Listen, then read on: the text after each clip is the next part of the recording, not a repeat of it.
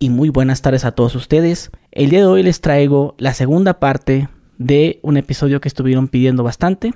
Estoy en la Ciudad de México y me encuentro con un personaje que estuvo en la cárcel, que nos platicó su historia. Nos quedamos cortos, por eso estamos haciendo este episodio. Estoy aquí con mi amigo Camilo, ¿cómo estás? ¿Cómo está, mi Gusgri? Muy bien. Pues ahora sí que lo prometido es deuda.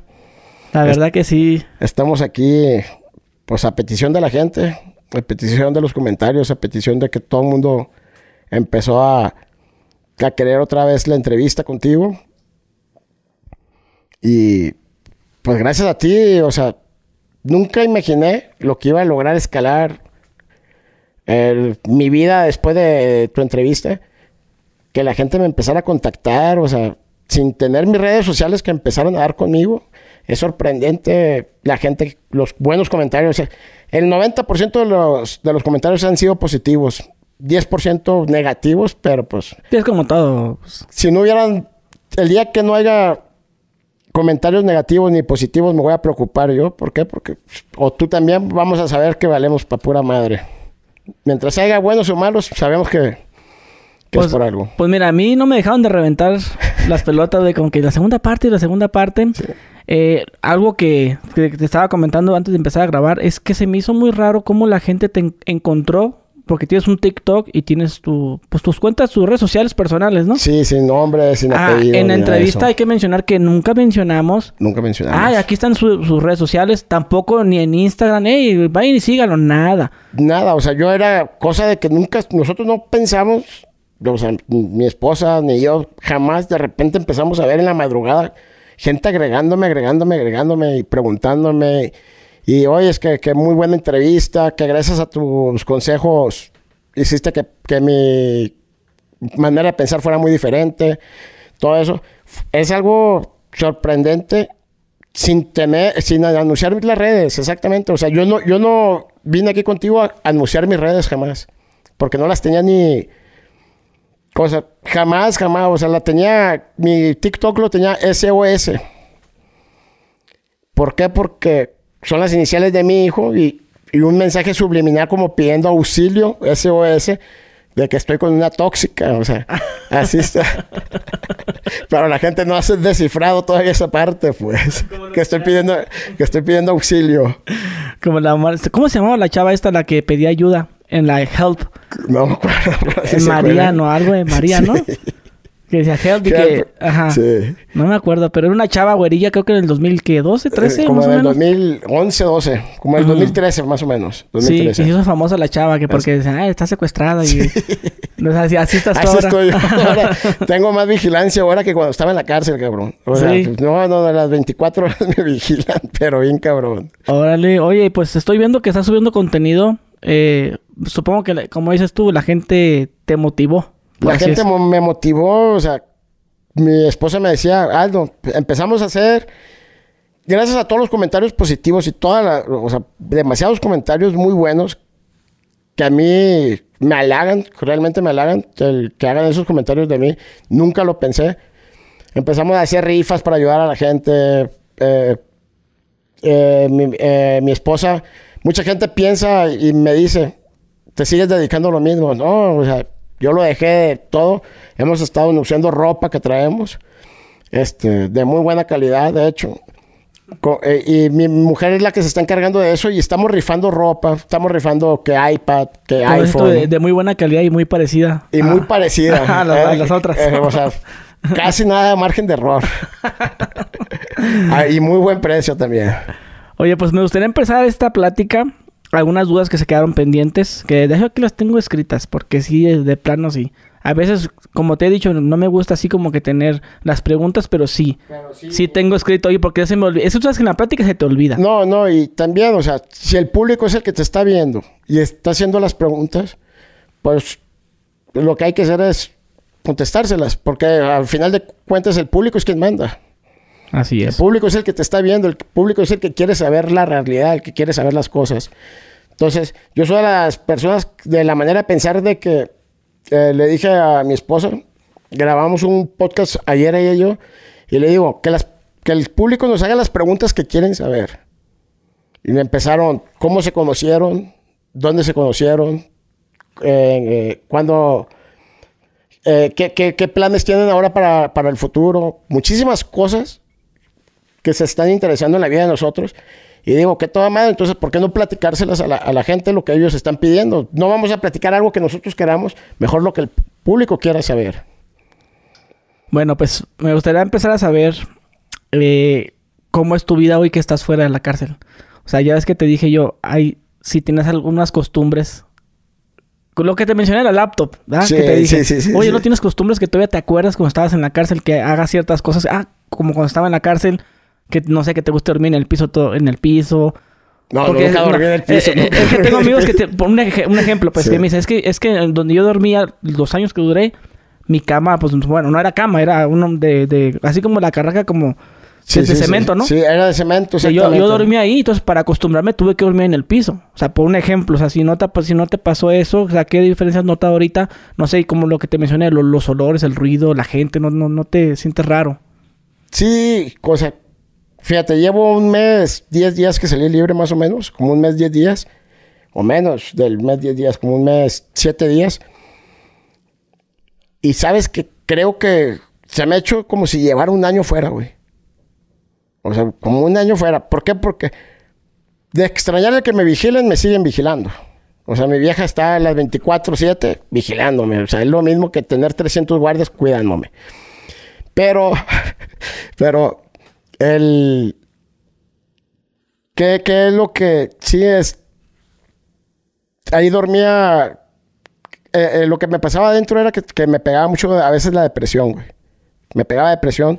Dormía dos, tres días. Ahora no me alcanzan los días estando libre, o sea, no nos alcanza el día realmente. Es demasiado lo que he estado avanzando en cuestión de mis negocios, en cuestión de lo que, de lo que quiero lograr, del sueño que tengo en, en mente.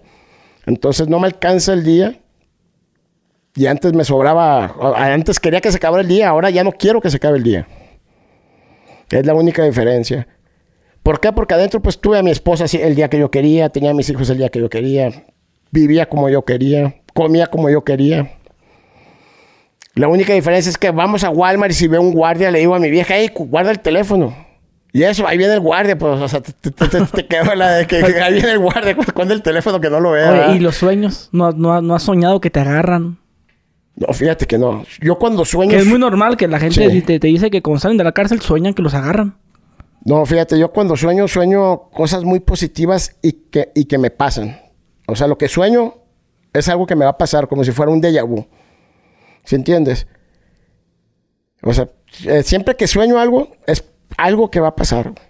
Y no, sea, ahorita no he soñado. El sueño que tengo es tener a mi familia estable y, lo, y lograr cumplir mi sueño de ser mis negocios exitosos y, y, y lograrlos poner en toda la República Mexicana. Bueno, eh, bueno, ya nos aclaraste eso.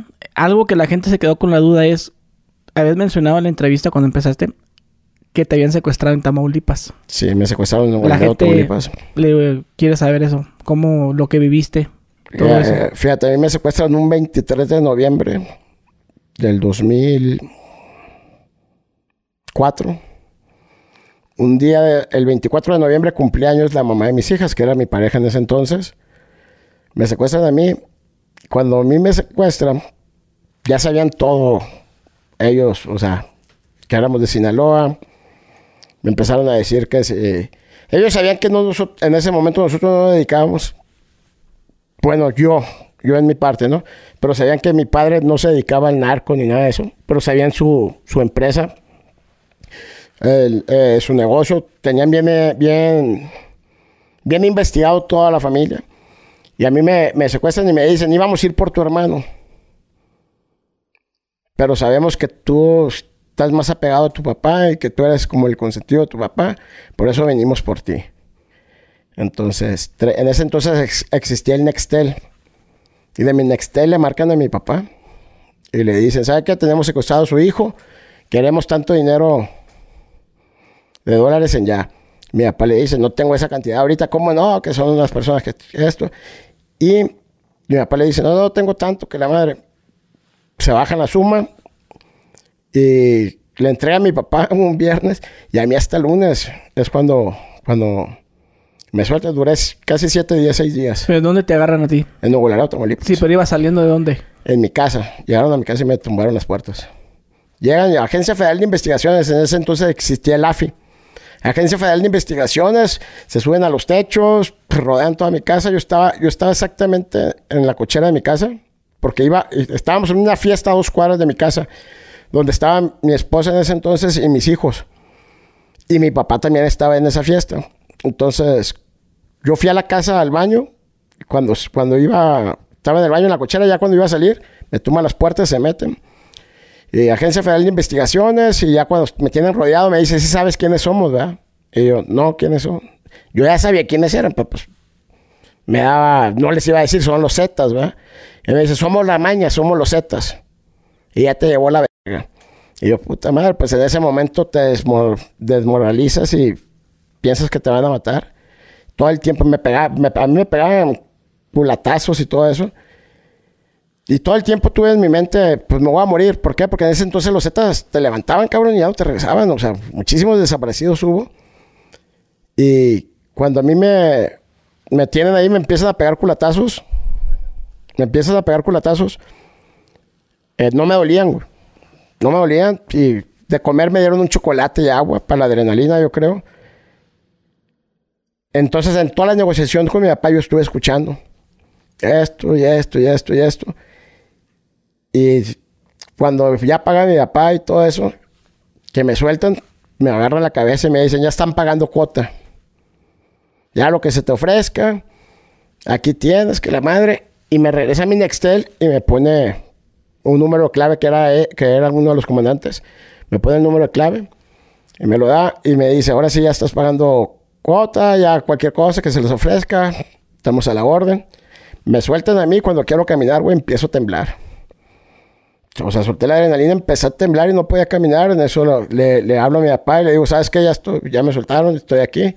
Llega mi papá por mí y nos cruzamos a Laredo, Texas. Llegando a Laredo, Texas, a, un hotel, estaba mi esposa y mis hijos ahí. Ya mi papá me decía, ¿te duele algo? ¿Tienes algo? No, nada. Me meto a bañar y cuando salgo de bañarme, güey, todo el cuerpo morado. Y me empezó a doler todo. Tengo tres costillas quebradas desde entonces. Este, me dice mi papá, vamos al hospital a que te chequen. Y a los cuatro o cinco días vuelven a hablar al Nextel para pedir otra, otra cantidad de lana. Que en 15 días querían otra cantidad de lana. Mi papá dijo, ¿sabes qué? No, vámonos. Vámonos a la verga de aquí. Nos salimos todos de Nuevo Laredo. Estábamos viviendo allá. Mi papá cerca de mi casa, un hermano. Todos nos salimos. Me voy yo... En ese entonces yo trabajaba en la empresa de mi papá. Me voy a Guasave, Sinaloa a vivir un año. Como bien traumado yo todo el año, güey. Yo cada ratito revisaba las, las ventanas, veía un carro atrás de mí, me asustaba. Te queda un pinche delirio de persecución bien cabrón. Y a raíz de eso fue que yo empecé a meterme en el crimen organizado. Como pensé, como queriéndome vengar por algo. Porque cuando a mí me secuestran se habló mucho. Mucha familia de mi papá pensaba que yo andaba chueco, güey. Y me, como que me, me veían como, eh, como, como con miedo. Entonces, a mí me daba mucho coraje. ¿Por qué? Porque no, nadie sabía lo que había vivido yo, pues. Y todo el mundo pensaba que andaba choco. Yo no andaba choco en ese entonces. Yo hacía mucho negocio en Nuevo. ¿Por qué? Porque compraba los camiones decomisados de whisky, de cigarro en la aduana. Siempre he sido muy bueno para, para hacer, para, para trabajar. Pues siempre he sido muy bueno para el comercio. Entonces yo lo que veo que donde hay dinero, pues o sea, le entraba. Y como estaba joven en ese entonces y ganaba demasiado dinero en, los negocios que hacía, pues todo el mundo pensaba que andaba chueco y no era así. Mi papá me decía, hijo, ¿para qué quieres cinco carros si nada más manejas uno? No andes con esclavas, con relojes, con cadenas. No saques las pacas de dinero. ¿Por qué? Porque le estás abriendo los ojos a la gente. Eso no lo entiendes hasta que te pasa. Cuando mi papá me decía eso, mi papá ya había pasado mucho tiempo tiempo atrás, ya había pasado porque nos quisieron secuestrar. En Mazatlán nos quisieron secuestrar, nos salimos de Mazatlán por lo mismo. Entonces ya había pasado por todo eso, pero yo no lo veía en ese entonces, yo no lo entendía. Tienes que caer para poder ver lo que realmente... ¿Y tu vida cambió mucho después del secuestro? Sí, bastante. Cambió bastante. ¿Por qué? Porque yo me sentía como el bicho raro de la familia, ¿se entiendes? ¿Por qué? Porque en ese entonces pensaban que los Zetas secuestraban a puro narcotraficante. No, en ese entonces los Zetas secuestraban a quien tuviera dinero para ellos capitalizarse, para porque habían agarrado así el Cárdenas y quedaban los Zetas, entonces ellos empezaron a secuestrar a agentes aduanales, a restauranteros, a gente con lana para poder capitalizarse ellos, porque no eran narcotraficantes. Después se hicieron narcotraficantes, pero antes de eso tuvieron que capitalizarse. O sea, de ahí financian la guerra. De ahí se financiaron. Entonces yo fui uno de los que me tocó apoyar para, el financiamiento ese. Oye, pero la cantidad, bueno, sin decir la cantidad, tu papá batalló mucho en, dar esa cantidad. ¿Si fue algo que les afectó o...? Eh, fue algo que nos afectó emocionalmente. ¿Por qué? Porque yo creo que por un hijo, yo por un hijo, vas a sacar el dinero de donde lo tengas, de, o sea, de como puedas, de donde sea, ¿sí entiendes? La cantidad que sea. Este, mucha, mucha gente piensa que, que a veces uno tiene el dinero en el banco. Todo empresario tiene el dinero siempre invertido, o sea, no hay liquidez de lana. Está como igual en el narcotráfico. Hay gente que todo el mundo piensa, ah, porque es narcotraficante. Sí, pero a veces los narcotraficantes a veces también batallan para las quincenas. ¿Por qué? Porque pierden, un día pueden tener 2 millones de dólares, 3 millones o 10 millones de dólares, pero el otro día pueden perder 15 millones de dólares y estar endeudados y tienen que sacar eso. Aunque tengan, sean millonarios en propiedades, pero en liquidez, o sea, muchas veces no hay liquidez. Por eso la gente a veces decía, ay, que las quincenas, que la madre.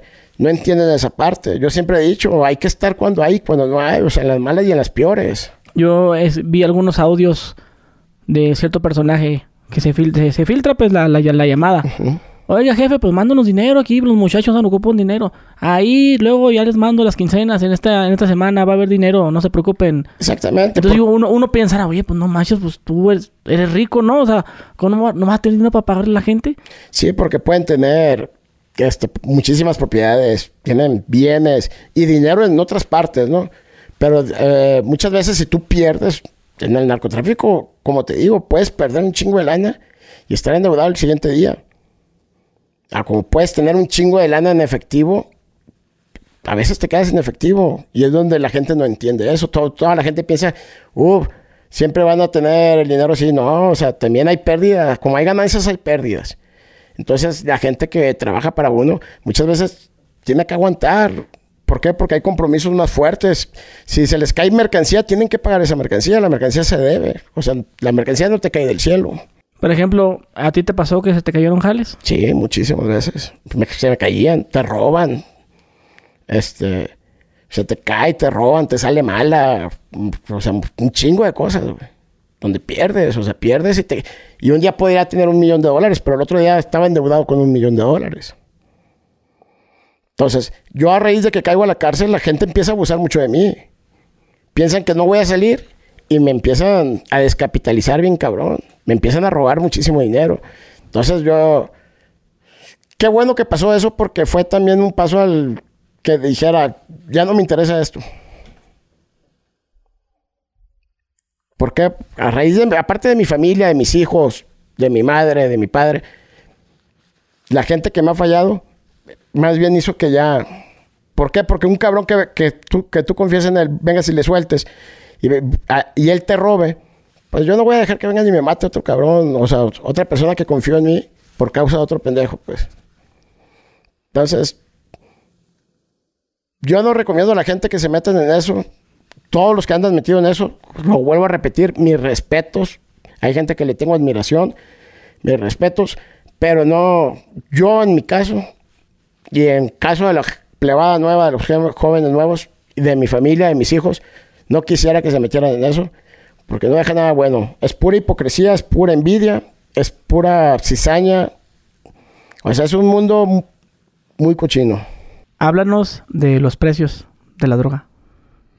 Pues, eh, por ejemplo, en los comentarios vi que había gente que, decía, tú, de pinche alucín, ¿cómo es posible que 400 dólares un R15? En Estados Unidos el arma es muy barata. Yo compraba armas muy baratas, o sea, eh, eh, agarraba cuernos en 400 dólares, pero también agarraba norincos en 700 dólares con, discos, que es lo que te mencionaba el otro día, ¿te acuerdas? R15 los agarraba de 500 dólares, 400 dólares, hasta 700 a 1500 dólares, dependiendo la marca, dependiendo el, equipo que traía. Eh, como un mini bit. Un mini bit, los mini bit los llegué a vender en- acá en México, en Sinaloa, hasta en 25 mil dólares. Pero yo, yo, agarraba muy barato allá en el otro lado. Y es lo que la gente no entiende. Tú en Estados Unidos, eh, tú puedes ir a comprar un arma y te cuesta baratísima. Es como la gente que... La, eh, la droga en, Colombia. La droga en Colombia está de 1800, 1900 a 2100 dólares, a 2100 dólares el kilo, güey. Venderlo en Nueva York está en 35 mil dólares. A ver, ¿por qué no dice la gente quien vende en Nueva York? Está pendejo este vato, si vale 2100 dólares el kilo en Colombia. ¿Cómo va a valer 35 mil dólares? Es lo mismo con el arma. La gente que no sabe de esto, mejor que no opine y que no se meta a querer decir. ¿A poco es tan grande el margen? Sí, o depende de la, por ejemplo, lugar. en Colombia, 2.100 dólares, a lo muy caro el, el kilo. Pagas 3.000 dólares de la subida.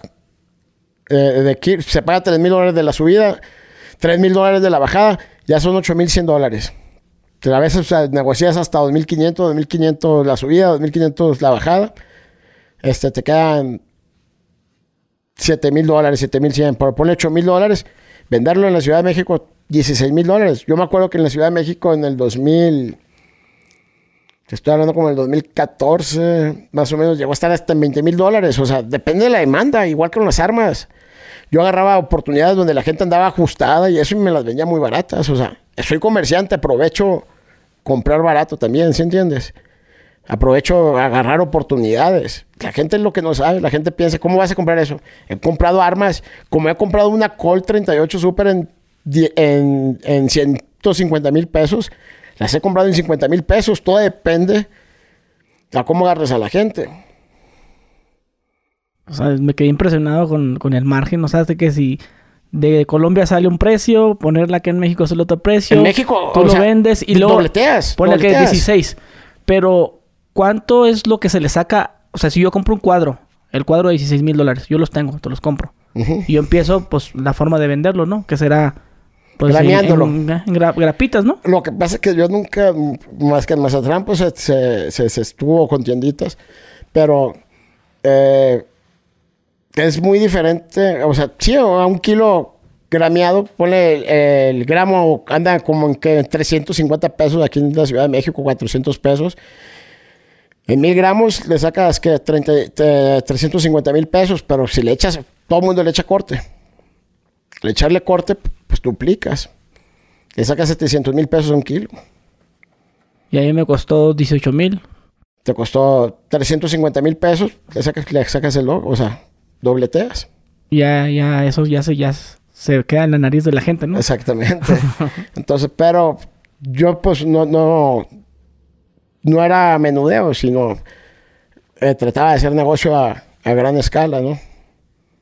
Ah, yo he visto que hay mucha gente que critica mucho a los... ¿Cómo, cómo le dicen? ¿Poquiteros? ¿Cómo lo dicen? Puchadores. Puchadores.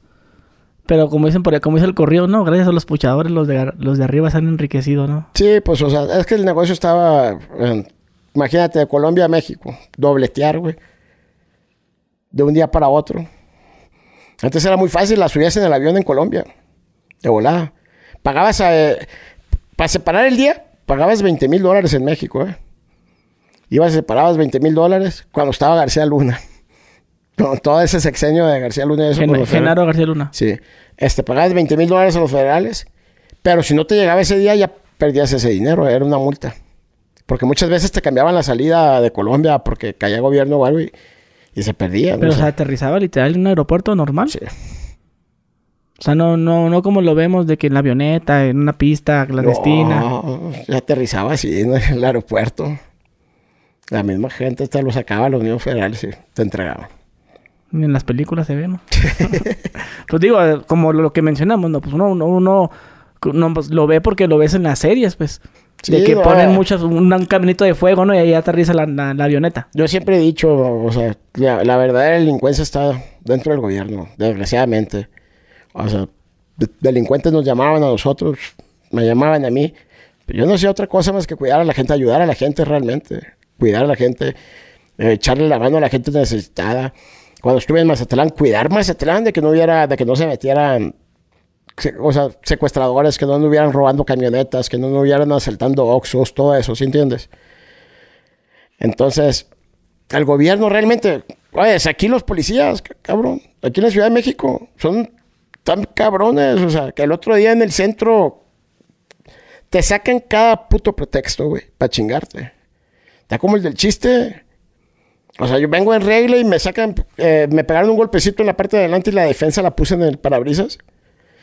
Me pegan un golpecito, se cae la defensa, la pongo en el parabrisas y me para un tránsito y me dice, no, que la madre te empieza a asustar, que, el corralón, que la verga, que esto. Para, para exprimirte lo más que pueda. O sea, el mismo gobierno te está robando a la gente. Y por más que vengas en regla, güey, está como el de la moto. Viendo un cabrón en una moto, eh, como el chiste de la moto, ¿no te lo sabes ese? Que vienen dos, viene una señora y, y su esposa, vienen en una moto y los para un tránsito. Y les dice el tránsito, traen casco, su licencia. Sí, señora, aquí está. La licencia de su mujer. Pues no viene manejando ella, pero la tiene que traer. Pues aquí está. Tarjeta de circulación. Aquí está. Mm, la última verificación de la moto, aquí está. El pago de la Coppel. Y eso, no, pues que estamos viendo a ver si no tiene duda en Coppel. Aquí está. El pago de Electra, también aquí está. El pago de la luz, aquí está. No, ¿cómo le hace para venir siempre en regla. Lo que pasa es que Dios siempre me acompaña. Tres en moto, se chingó a la verga. O sea, así, así son los policías aquí, güey. Te chingan. Buscan la manera de chingarte, ¿sí entiendes? Buscan el pretexto. Y el otro día nos pasó lo, lo mismo. Me han chingado muchísimo aquí. Ahorita que venía tu entrevista me pararon, güey. También, hijos de su puta madre. Ahí me llaman que para Corralón, antes de llegar al Corralón, que una feria. Ahí está. Donde sí me di cuenta lo que es ser un influencer gracias a tu entrevista, güey. El otro día, ya ves que, le llamas a Siri y Siri te contesta. Entonces Siri, para Walmart de Calzada Tepeyac, que está por la Basílica, y me mete por una, por una calle que es puro Metrobús, güey, no me di cuenta yo.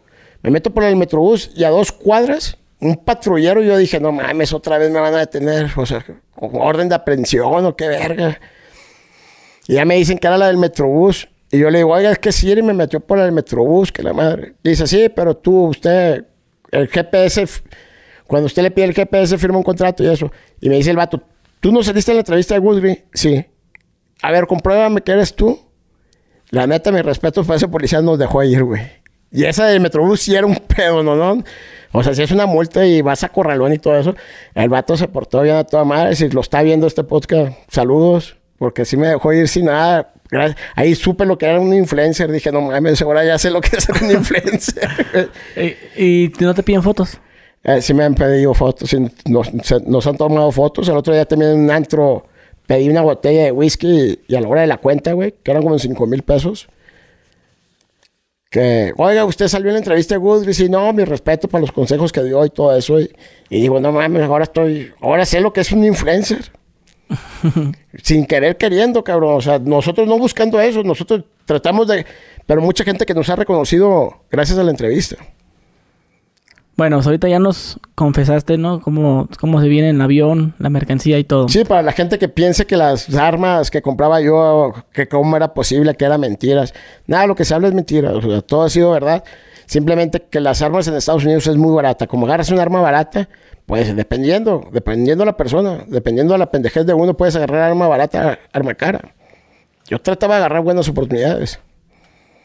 Eh, aparte de, lo que es andar moviendo eh, pues la mercancía y todo, mucha gente se quedó con la duda de cómo es que tú o que otros personajes trabajan desde el penal.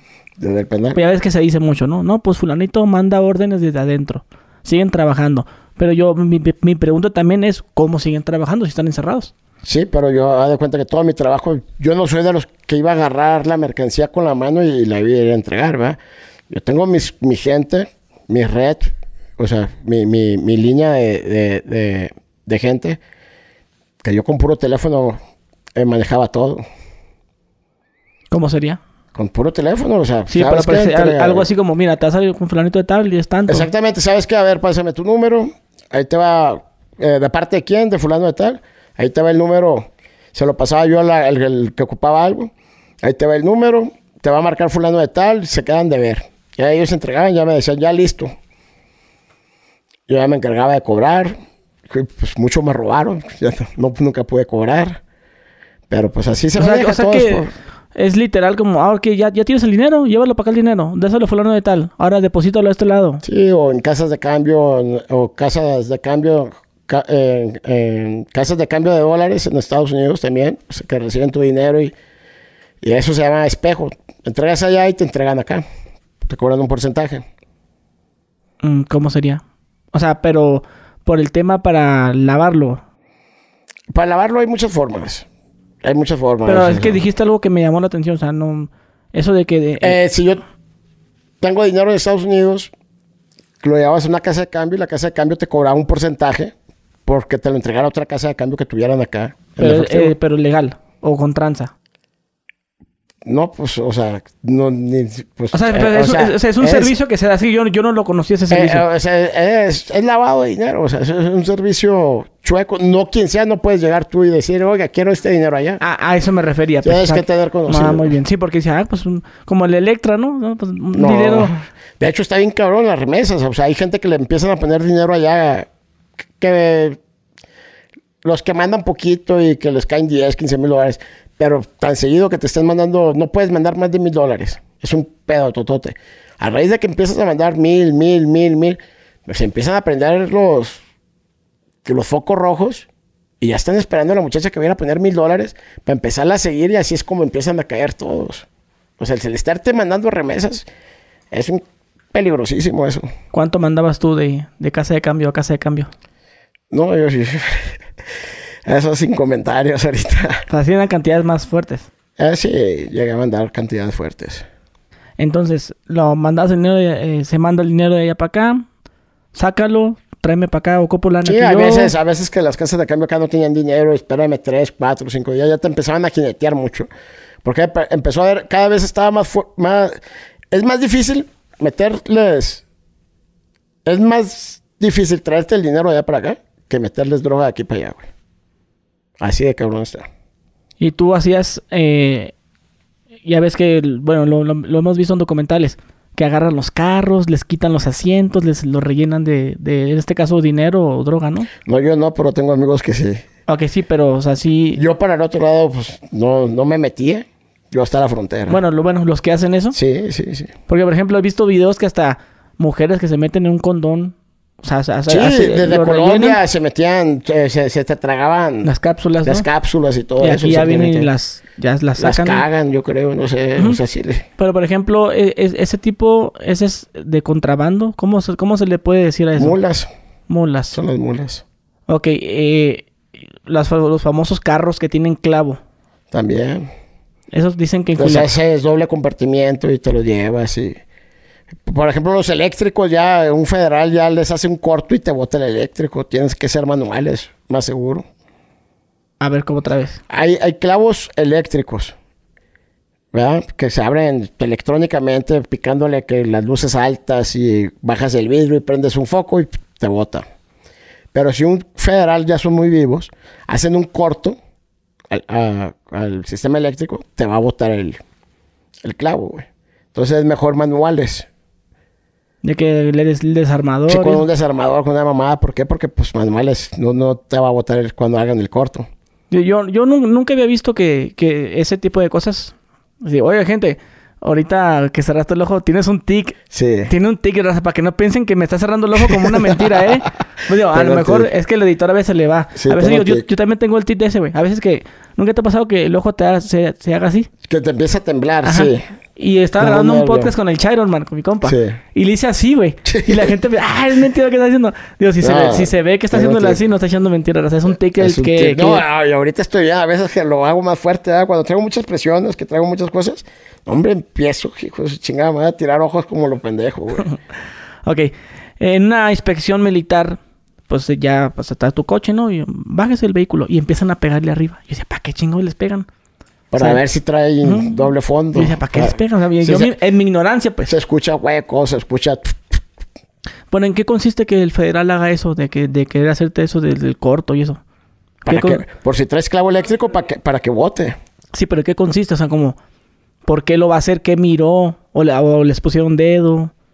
No, muchas veces son colmilludos, son colmilludos, o sea, federales. col- eh, eh, Pues el federal creo que toma un curso de, psico- de psicología, ¿no? Si tengo entendido que para ser eh, federal tienes que ser o psicólogo o abogado. Tengo Exactamente. entendido. Alguien que Creo nos que- corrija en los comentarios. Creo que tomas un curso de psicología, entonces hay gente, yo te voy a ser honesto, o sea, yo llegué a mover en mi camioneta y me llegaron a parar y yo llevando la cajuela y trayendo clavo, güey. Jamás, jamás. Todo tiene que ver la seguridad de uno. Entonces, el federal a quien ve nervioso, luego, luego te sientes nervioso, empiezas eso, te paran, está como la migra en Estados Unidos. Cuando vas a cruzar, paran al que, al- de volada, o sea, la gente que, que, no, que se empieza a poner nerviosa, es la que truena. ¿Por qué? Porque el federal está viendo tus, tus tips, está viendo cómo te pones, si te pones nervioso con una pregunta. Te separan. ¿A dónde van? ¿A qué vienen? En la primera contradicción, empiezan a buscar el carro. No, y aparte ellos, como dices tú, colmilludos porque pues atienden gente todos los días. Exactamente. Dije, tú, tú pasas una vez a la semana, pero ellos 50 personas al día. Cuando estaba en Mazatlán había federales que me vendían la mercancía que quitaban, güey. ¿Sí? Sí. Federales que quitaban mercancía me la vendían a mí. Y ahorita ya, ya no existe la federal, ¿va? No es la Guardia Nacional, creo. Desde que salí de la cárcel yo, pues ya vi muy diferente todo. Guardia Nacional y la verga. Y si hubo un cambio, ¿no, no notaste un cambio así como en las calles o en la tecnología o los carros bien distintos, no? Pues ya uniforme, o sea, los veo y... Porque mi vieja me Digo, dice... digo, digo en general, o sea, de que dice, ah, cabrón, esta calle ya cambió mucho. Ah, no, ya, ya todo LED y la... Ajá, ese Sí. tipo de cosas, pues como, ah, caray, o sea. Ya casi salía cuando los carros están volando. la- están por... como, como- caricatura esa, ¿no? La de los supersónicos. los supersónicos. Ah, cuenta, el lector de ayer le estaba diciendo a mi vieja, fíjate, va a estar como los supersónicos. Es la caricatura que veía cuando estaba chico yo, güey. Pero es verdad, o sea, ya el pinche carro, ya Siri, ya esto. Nomás que Siri ahorita traemos un pleito yo y mi vieja por culpa de Siri. Escucha una vieja, güey. Que ya Siri ya no me contesta, ya nada, Ah, de que de hecho el canal que hiciste se llama la- Los Tóxicos, ¿cómo? La, no- no- la pareja tóxica. Eh, que el, el canal se llama eh, Camilo-Los Tóxicos. ¿Sí? Sí. y mi vieja está como esposa-bajo la tóxica. Esposa, esposa-bajo tóxica. ¿eh? Así está. Bueno, ahí, ahí para que los vayan a seguir. No, está cabrón mi vieja, güey. Y la, No, gente, no, la no. gente se quedó con el mensaje que dijiste. Eh, mi esposa cree que el WhatsApp se- se creó para... Ah, voy a mandar a hacer camisas para regalar. Que digan, WhatsApp. Mi, la tóxica piensa que WhatsApp se inventó para ella y para mí. Y voy a rifarlas, voy a hacer gorras y todo eso. Y camisas de eso. ¿Por qué? Porque ya esa frase se quedó como de nosotros, de que WhatsApp piensa que es de y para mí. O sea, el- mi vieja piensa que el vato que inventó WhatsApp ah, es para Camilo y para la tóxica. Así. Oye, ¿y el WhatsApp es seguro? Para, para dedicarte a lo que te dedicas, ¿es seguro usar WhatsApp? Mira, yo, yo no usaba WhatsApp para eso. Eh, yo usaba lo que viene siendo iCloud. O sea, mensajes de, de mensajes Por puro iPhone. Yo tenía cinco iPhone. Y con los... Con puro... O sea, mensajes de FaceTime y eso. Es como me, como, como me, comunicaba yo con la gente. Si te das cuenta en un tiroteo... Cuando han agarrado terroristas en Estados Unidos... eh, los han agarrado con puro iPhone y, y el FBI ha pedido a Apple que les desbloqueen los teléfonos y le han metido demanda. O sea, hay reportajes donde FBI le ha metido demandas a Apple para que le desbloquee teléfonos de terroristas y eso. Y no. Por eso es muy caro iPhone, por la seguridad que te, que te brinda. Un WhatsApp, sí te- un WhatsApp yo lo he hackeado. He hackeado WhatsApp de mi vieja. He hackeado WhatsApp, sí. He hackeado WhatsApp de gente que ha trabajado conmigo. ¿Para, ¿Para qué? Para cuidar mi seguridad, la seguridad de mi familia y todo eso. Yo WhatsApp te lo hackeo de volada. O sea, yo para la tecnología de ese tipo, te digo, yo adentro de la cárcel tenía mi computadora, mi laptop, o sea, yo apagaba el carro de mi vieja, escuchaba todo lo que hablaba ella, la gente que trabaja conmigo y todo eso. Mucha gente piensa que yo no lo hacía para ver si me ponía el cuerno, ¿no? Siempre he estado seguro de ella. Eh, yo lo hacía por cuidar lo que hablaban, la gente que estaba cercana a mí. ¿Por qué? Porque cuido mucho a mi familia. Oye, y por este iPhone te mandabas fotos. Ahí está la foto de esto. Sí. Del tal arma o tal mercancía. Por iCloud, por iCloud. Por iCloud. Y hacías videollamada. A ver, a ver cómo... Por cómo- FaceTime. La, la merca. Por FaceTime. y- A ver, a- y acércalo todo. más. A ver, ponle a algún lado para hacer comprar la diferencia, ¿no? ¿Sí? Sí, que fíjate, ¿sabes? Te- a mí me caga la gente, güey. Antes era BlackBerry Pin, ¿te acuerdas? Simón, pero Antes ahorita, era el pin. ahorita el ejemplo que te puse, no sé si te ha pasado. No, que mándame una foto de, no sé, de esta caja. Y me manda la foto así, la cajea, así Sí, bien, bien no, cerca. no, no, No, mándamela de lejos y, y, y ponme para yo dimensionar una cosa a un lado, ¿no? Pues, ah, mira, está un bote de basura o un bote de, de agua y, y para... Ah, entonces quiere decir que está grande porque yo... Tú me la pones así cerca yo no puedo dimensionar qué tan grande Me está. cagas. Y mi Sí. vieja te he tenido problemas grandes con ella por eso, güey. En serio. ¿eh? Sí. De que mándame bien. O sea, si vas a mandar una foto, pues, o sea, toma la foto. Ahora otra cosa. Que te tomen una foto y que salga la pinche vieja que está en la quinta verga y todo eso y te mochen las patas. O sea, yo no sé por qué no se ponen a, a enfocar a la, la- realmente lo que... El, interés de uno, ¿no? Pero con mi vieja sí me pasa, güey. No, una foto no le pido ya porque no mames. Oye, ¿y, y qué, qué no, no llamabas por llamada normal? No, nunca. Nunca hablé por llamada normal, este, por WhatsApp tampoco. Me cuidaba mucho de eso. Yo tenía un iPhone para mi familia, exclusivo para mi familia. Tenía un iPhone para el cabrón que me trabajaba en tal parte, otro iPhone para el que me trabajaba en otra parte. ¿Por qué? Porque cuidaba mucho las niñas. O sea, si caía un cabrón, pues que hasta ahí llegaras. Nunca cruzaba comunicaciones, nunca cruzaba teléfonos con uno con otro, ni mensajes ni nada. ¿Por qué? Porque si se caía alguien, hasta ahí llegaba, pues. Y hablabas en clave también. Sí, o sea, todo se lava en clave. Por ejemplo, a ver, dime algo, algo, si estamos haciendo un negocio de algo, de unas pistolas. Que, que, que, que decía, oye, compe, compita. y- Hay unos pantalones cortos, o unos chores cortos, que, que son las, las pistolas. O tengo pantalones largos, que son las, los rifles. Eh, cacahuates, que son las municiones. Agua, que es el cristal. No tienes agua, encargo tanto de agua. O, duros, o palomos, que son el perico y así. Hay una grabación de un personaje muy famoso que está negociando unas toneladas, pero lo cambia, en vez de toneladas, dice propiedades. No sé si has visto esa grabación. No, no, no, pero ahí sí está dejando unas propiedades en garantía por lo que le están soltando. No, que las dos propiedades y no sé qué tanto. Sí, están dejando dos propiedades. Ahí sí están no, pero de él, él- él decía de las dos toneladas. ¿No, ¿No viste esa grabación? Que si es la que pienso de que está hablando para allá, para, para, Colombia, ¿va? Ajá, sí, es esa. Sí, con, no, la, con la FARC, ¿no? Sí, ahí sí están hablando de dejar propiedades en garantía y, tant- y, y les iban a fiar una parte y lo demás en garantía. ¿Qué es lo que te digo? Que, Dejas que- propiedades que en le decía garantías. a, a 2000, a 2100, a Sí. 2000 decía. Ahí- eh, sí, ahí están dejando propiedades en garantía por la mercancía. Sí están dejando lo que viene siendo propiedades, bienes y raíces. ok, eh, pero también he visto otras grabaciones que hacen lo mismo que tú, que le ponen palabras, ¿no? Que los cacahuates y eso. Ajá. Pero ¿qué pasa si dices lo que es? No, pues es... No, pues de volada, se prende, o sea, si están escuchando, ay, que quiero un kilo de perico, pues put, en chinga. pero, o sea, El que está escuchando gente, está escuchando los teléfonos a huevo, o sea, hay gente pero que hay, está hay, escuchando. hay palabras clave que hacen que las antenas se dirijan a ti cuando, cuando dices qué palabra o qué. Fentanilo, perico, eh, eh, metafetaminas, todo eso de volada. Se enciendan los, los focos rojos y a ver, enganchan ese teléfono. Pero, o sea, literal así de que estamos hablando tú y yo. Oye, Camilo, fíjate que vamos a hacer la película de no sé qué y el perico y, y la, la merca y los- no- otras cosas, no sé, depende. Mira, yo te- tenía un sistema que me agarraba a ciertos kilómetros a la redonda todo lo que hablaba la gente, güey. Entonces, si ahí escuchas, hey, que esto de perico o esto, esto, de volada, pones atención a ese número y engánchalo. ¿Y, y al iPhone también le pueden hacer eso? No, es más difícil. Yo, por ejemplo, en iPhone, eh, en los iPhone, agarraba el iPhone y jamás, jamás hacía una llamada yo del iPhone. Ponía el chip y todo eso, pero jamás hacía una llamada más que puro, puro FaceTime. FaceTime, pues, es, es tu correo. ¿Sí entiendes? Entonces, eh, FaceTime es iPhone con iPhone. No hay quien te escuche, no hay quien te, te oiga, no hay na- quien nada.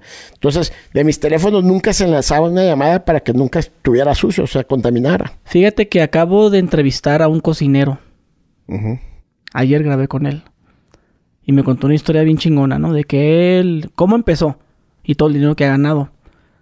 Y pues bueno, se me hizo como mucho dinero a comparación de lo que hemos dicho, ¿no? De, de los pistoleros, cuánto ganan y todo eso. En tu caso, ¿tú qué, qué, qué sabes de eso? De la, de la cocineada, como dicen por ahí. Bueno, pues es que todo depende. a- hace mucho tiempo, los cocineros sí ganaban un chingo de lana porque se hacía solamente... A ver, dime una cantidad yo, yo- yo ahorita te digo yo la cantidad que él me dijo. Pues de- de hecho, mira, si este podcast, si lo están viendo es porque ya está el podcast trepado, porque lo, lo grabé ayer, se está editando ahorita, lo suben mañana, este, este se sube en dos días más. Entonces ya, ya debe estar ahí.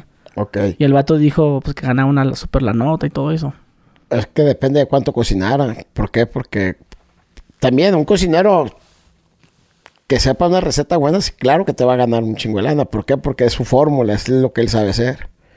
Que te haga rendir la mercancía, depende de lo que cocine, ¿no? Porque hay cocineros que trabajan fentanilo que te, te ganan un chingo de lana, güey. Te lo, te lo meten como en cáscara de plátano y mamá y media, que para la fuerza. ¿Por qué? Porque para que no pierda fuerza, muchísimas cosas.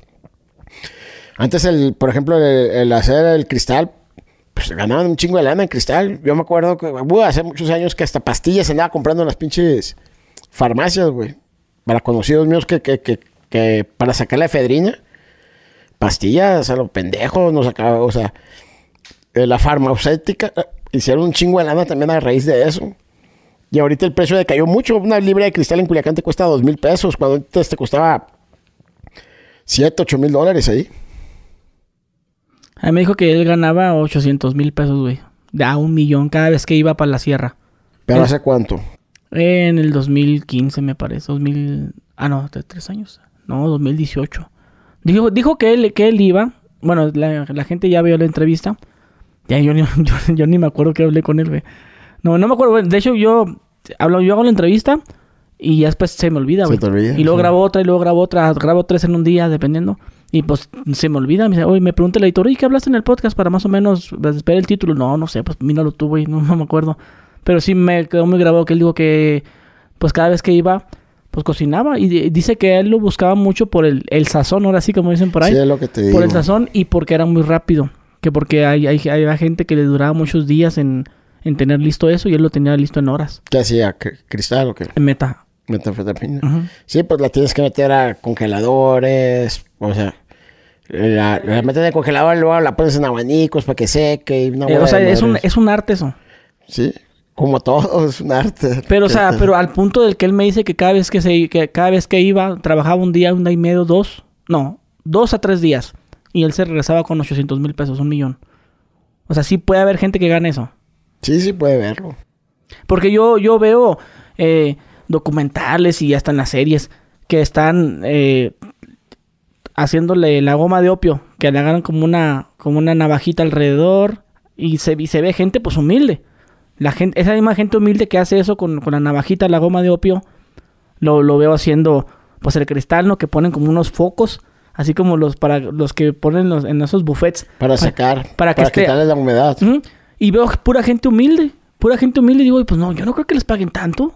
O sea, como, ¿por qué les van a pagar tanto? Digo, si yo fuera, ahora sí que el empresario, pues yo no dejaría Sí, esto no, de gane. no, es mucho. Lo que pasa es que ya...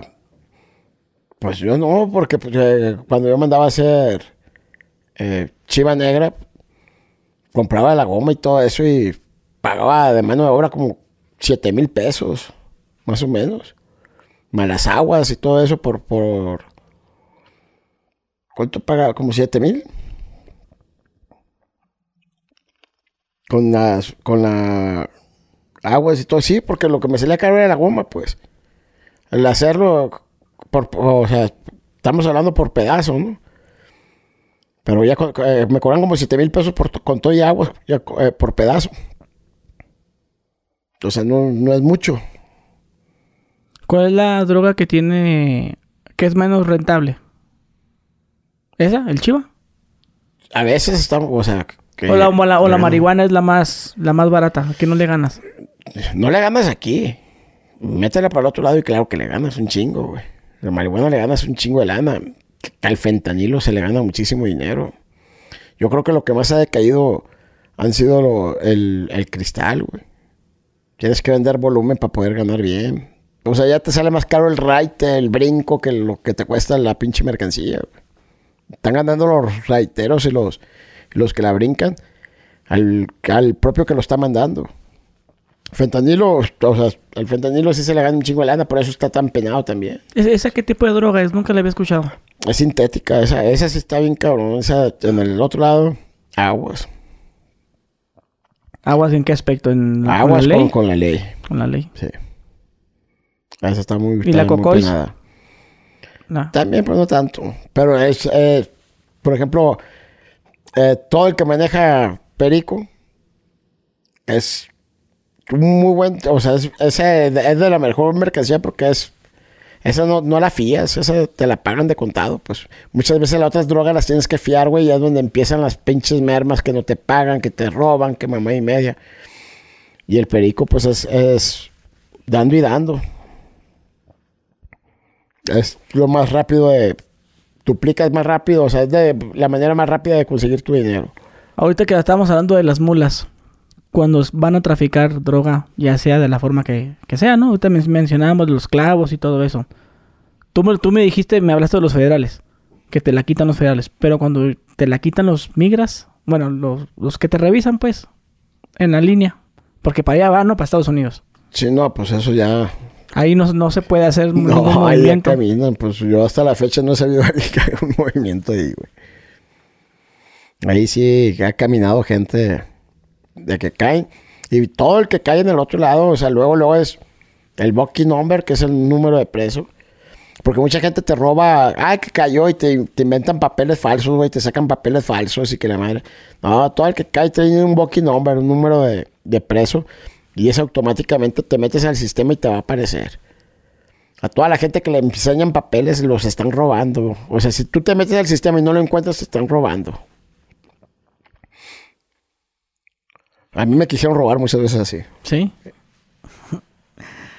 ok, ahora pasamos aquí con uno de los comentarios que tenemos. Bueno, los comentarios, preguntas. Eh, bueno, ya me, nos dijiste del precio de las drogas, que es lo que la gente quería saber. Eh, ya nos aclaraste cómo se trabaja. Ah, bueno, no, como que no terminamos de hablar bien de cómo se trabaja adentro, ¿no? Dijiste, di- dijiste que, es, que es mensajes, eh, van de esto para allá, Sí, o sea, muévete. con- con- con- pero es, es, ahora sí que es, es- estás amarrado, ¿no? O sea, si, si yo, si ah, dices, ah, ok, aquí, tiene, aquí tengo la maleta con los 500 mil dólares, ve, llévasela a fulano de tal, pero si quiero yo te mando la verga. Sí. Sí, yo- sí, o sea, ya es lo que digo yo, Me pasó muchas veces, me apagaban el teléfono.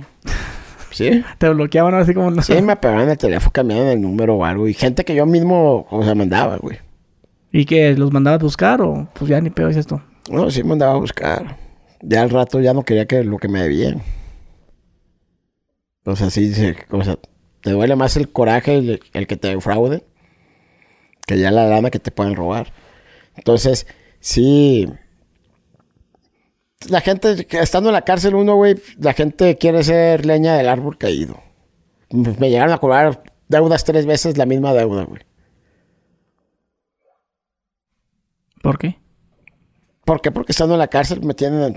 Yo, no- yo soy de las personas que nunca le pedían el favor, la atención a una persona, güey, y esa persona me mandaba a cobrar a mí. Y estando dentro de la cárcel para no buscar problemas, puta madre, estás pagando. Pero tres veces la misma deuda, güey. Entonces, no quería problemas adentro, ahí estoy de pendejo pagando tres deudas. O sea, la, misma deuda tres veces. Porque no, tampoco quería decirle... No soy de las personas que si le pedía la atención a una persona y esa persona me mandaba a cobrar a mí, está bien. No me iba a poner a decirle, oiga, es que ya le pagué, ya esto y esto. Porque no me gusta dar explicaciones y no me gusta verme como un pinche llorón, güey. Entonces, decía, a mi esposa le tocó eso. Dos, tres veces que la misma deuda fueron a cobrármela. Y yo por dentro, con una impotencia y un coraje, pero decía, ni pedo. Tanta hambre tienen, ahí les va. O sea que si, si te topas con gente hambreada también. Sí. Mucha gente hambriada. Mucha gente que, que no quiere aceptar su realidad de que está jodida, de que quieren sentirse que todavía siguen siendo este que eh, unas personas que, que- que- sienten que no quieren demostrar que, están jodidos, pues. Y si tú demuestras que estás jodido, a lo mejor se te abren más las puertas. Y a esas personas no se le abren las puertas. ¿Y que a quién buscan? Al pendejo que estaba en la cárcel para chingarlos tres veces por la misma cuenta. Háblanos sobre las cosas que comprabas dentro del penal. Mencionaste en la entrevista pasada que te gastabas hasta 20 mil pesos en tiendita. De refrescos y chucherías y todo eso. Sí, Pero- para todo lo... O sea, yo compraba tenía instrucciones de que todo lo que pidieran los guardias, no, o sea, les Le das la atención. exactamente.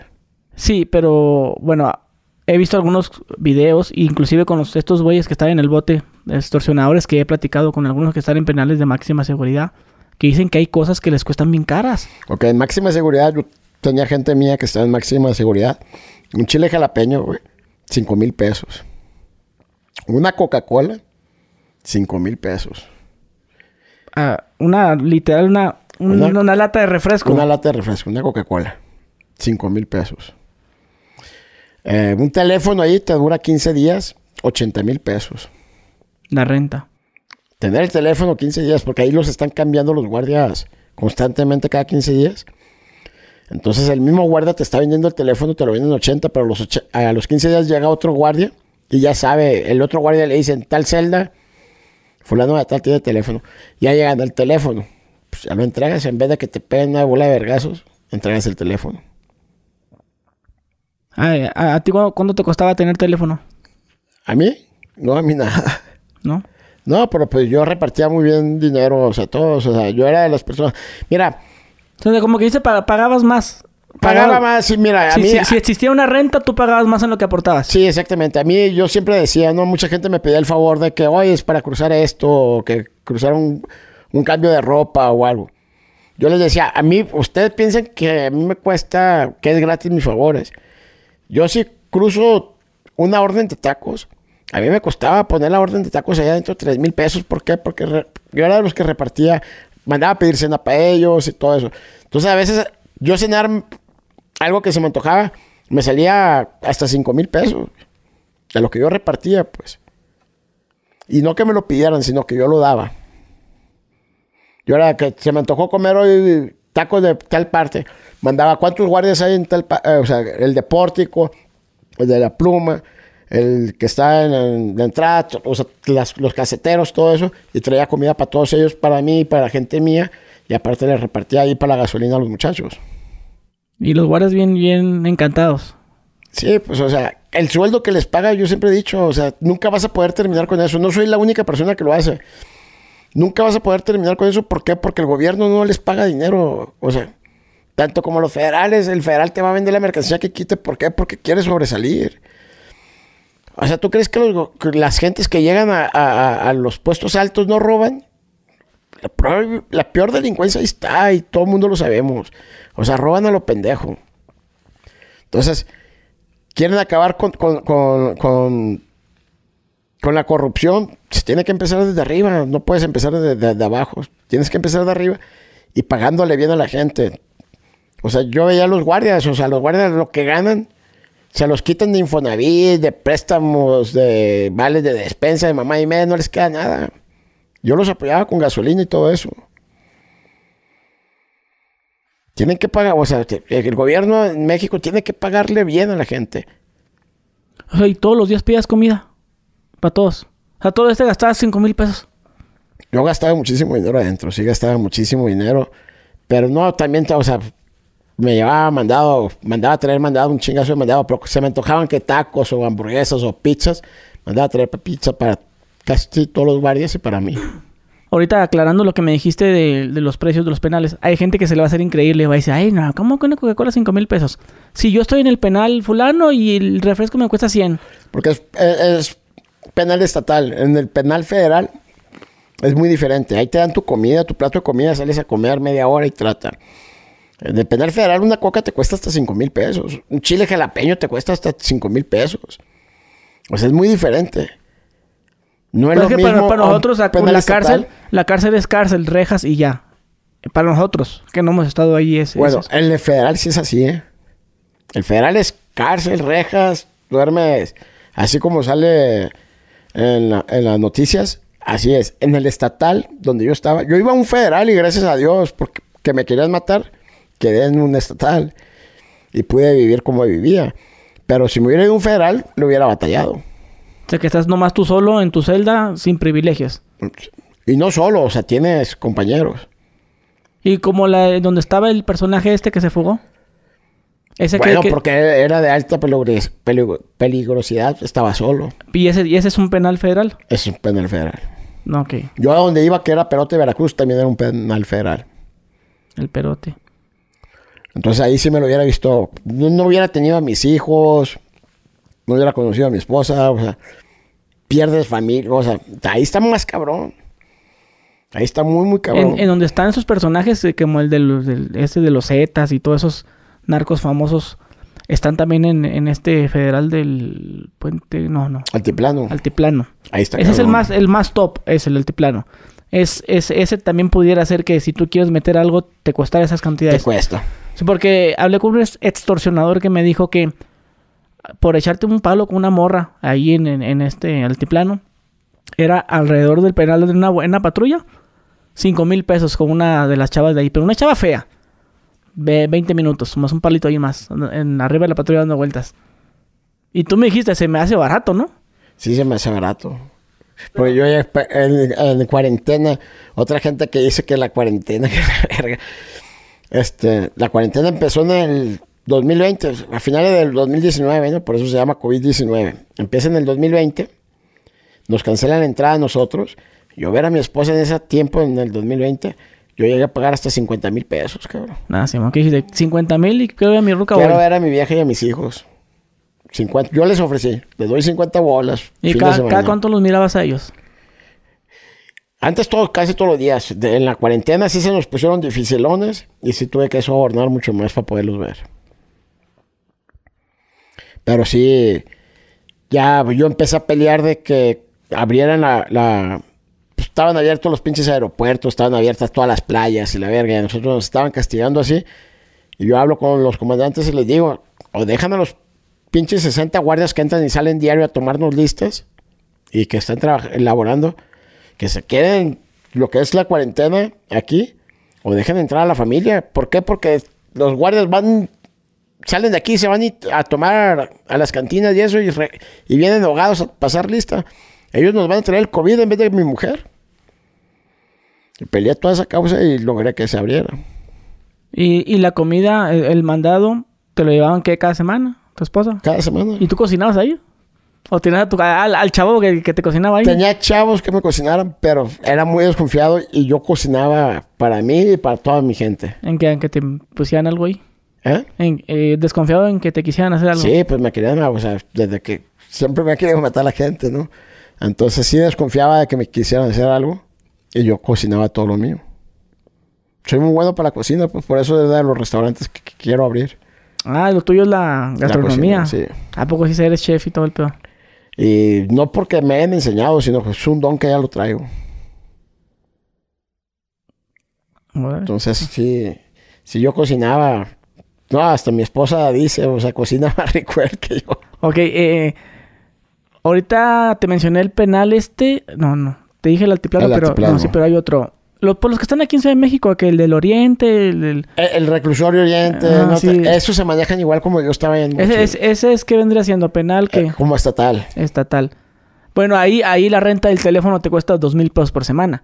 Hasta cinco mil pesos por semana. Una celda al mes tenerla, creo que son 20 mil o 30 mil, un pedo así. Entonces, o sea, definitivamente... Es en una un- mafia, en, to- en todos los O sea, penales va a haber mafia. Sí, definitivamente en un federal no te va a costar dos mil pesos un teléfono. No, ahí te cuesta 80 mil. Que cada, que cada 15 días se va renovando. O sea, estar pague y pague. Y entonces la gente que tienes ahí tú, eh, aparte del, del- el chile, el este, el refresco, ¿qué otra cosa es lo que cuesta más caro ahí? Todo un gancito, o sea, Y puro de 5 varos. Sí, de dos, tres, cuatro, cinco bolas. ¿Pero por qué? ¿Por qué será tan caro, güey? Porque no, se- no está permitido eso ahí, pues. Y te tienes que tomar a la sorda. Sí, y a quien le pagas es a los guardias. O sea, tú le depositas un guardia, te dan un número de cuenta y deposita ahí, ya que ven el depósito. cae. Y te lo, te lo dan de una forma acá. Sí. Acá que, uy, Cómetelo. Es que, que en Chile así se lo aventaban a uno de los trabajadores míos y dice que lo agarraba y te la Y el refresco acá en bolsa, ¿no? Pues está, está bien cabrón, está bien cabrón. Yo me salvé de eso, fíjate. Porque yo iba directito a Perote, Veracruz. Está como otra gente que también comentó, no sé si viste los comentarios donde no creía en lo de Copar, de los carros de Copar, de que compraba el Porsche en mil dólares y eso. Subí un video, no sé si lo viste, te lo, te lo etiqueté, Sí. donde compro, donde muestro las facturas Y muestro lo que me costaron los carros y ya que los tengo acá arreglados y en cuanto los vendí, que, que los agarraba. La gente decía, un Porsche Buster, ¿cómo lo vas a agarrar? Ni el volante.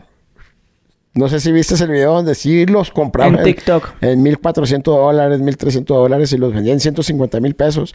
Es lo que te digo, yo, yo no- para el comercio soy muy bueno, siempre he sido muy bueno para, para, para comprar, para vender, para todo eso. Aquí estoy viendo. Ok, la gente tiene otra pregunta. De, de hecho, ya estamos casi todas las preguntas, pero ahorita vamos a hablar de- de- del tema de emprender que la gente quiere que le des un consejo. Eh, La última pregunta que la gente hizo es que ¿cómo es que tú te saliste? Tú ya me aclaraste en la otra entrevista, ¿no? Dijiste, "Eh, yo nunca trabajé para nadie, yo, yo fui independiente y pues me retiré. Yo fui bien". independiente, a mí me apoyó, hubo gente que me apoyó en su momento. Yo les tengo agradecimiento a toda la gente. Gente que me ha dado la atención, se los agradezco de corazón. Gente que respeto muchísimo. Yo respeto el trabajo de todo mundo, como tanto malo como bueno. Yo lo respeto. Nadie sabe lo que trae el morral más que el que lo lleva cargando. Entonces, hay gente que yo siempre lo voy a decir. O sea, el narcotráfico, hay narcotraficantes que realmente son más derechos que, que todo el gobierno junto, güey.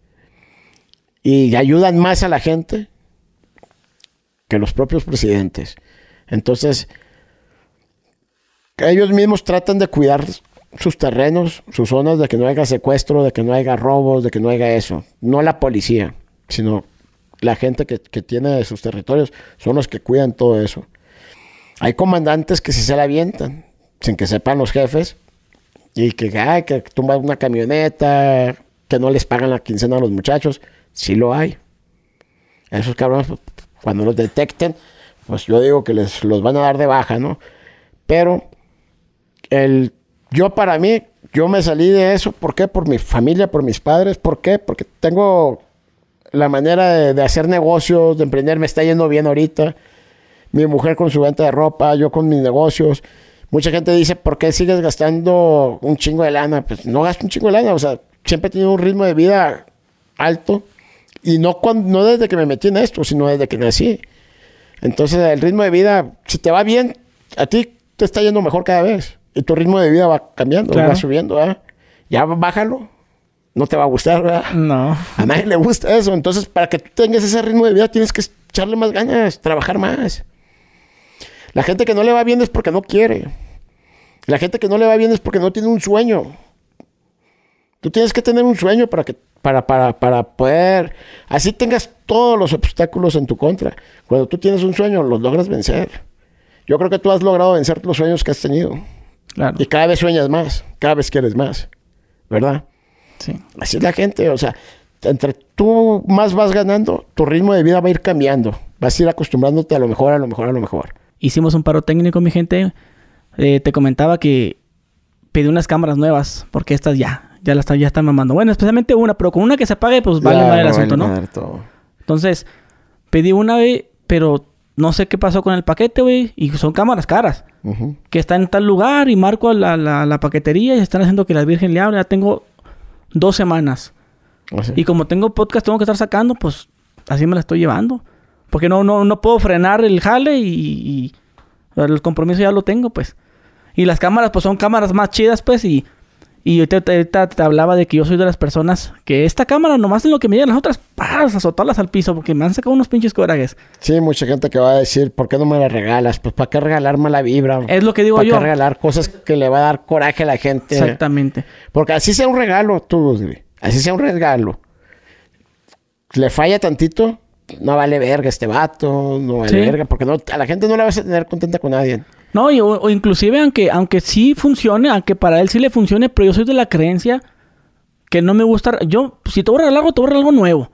Esas no vas de- a regalar algo que esté batallando porque te está haciendo batallar a ti. ¿Para qué le vas a regalar a la gente algo que Y- le haga y- pasar corajes? Y sabes que yo soy muy creyente de eso, güey, de, de la, de la que las cosas pasan por algo, de que la mala suerte, que este güey es bien, está bien salado. Ese tipo de cosas. Por ejemplo, hasta con la ropa.